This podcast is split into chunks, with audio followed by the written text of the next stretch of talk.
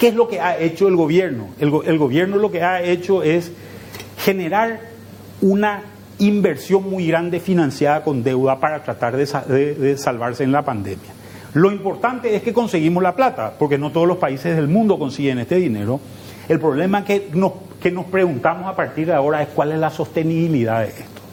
Y posiblemente haya que pensar seriamente en una transformación del modelo. Este modelo es un modelo donde los gastos corrientes, salarios y compañía, se pagan con ingresos corrientes, tributos y otros, y los gastos de capital, las inversiones, se pagan con deuda. Este modelo, que se inicia en el año 2013, que lo utilizó todo el gobierno de Cartes y gran parte del gobierno de Marito, posiblemente haya llegado a su fin. Y tenemos que empezar a pensar un modelo mucho más ecléctico, donde haya mucho más alternativas de ingresos que, que las que tenemos hoy, porque grabar a las empresas no va a ser algo, algo similar. Y este es el número que tenemos que tener en cuenta, lo que le llamamos el servicio de la deuda. Porque este servicio de la deuda es el que te impone las restricciones para que puedas generar mayor gasto en el futuro. Y fíjense que esto es lo que hemos, lo que hemos tenido.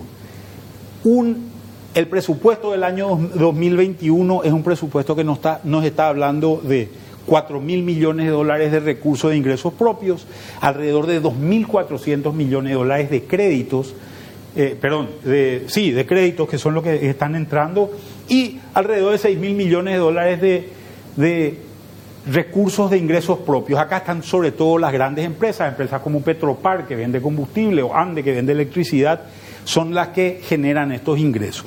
Este es nuestro presupuesto, un presupuesto que posiblemente podía haber sido más austero, pero es un presupuesto donde lo importante es mirar qué va a pasar con el déficit fiscal en el mediano plazo. Vamos a la siguiente lámina.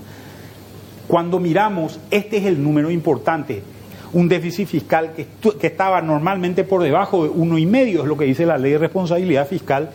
Cuando llegamos a ese uno y medio, a mí me hubiese gustado que esto sea mucho más rápido, pero posiblemente recién en el año 2024 lo veamos. Es decir, este gobierno no va, no va a entregar las cuentas fiscales como las encontró y esto es, un, es realmente un motivo de preocupación un motivo de alerta que hay que seguir mirando.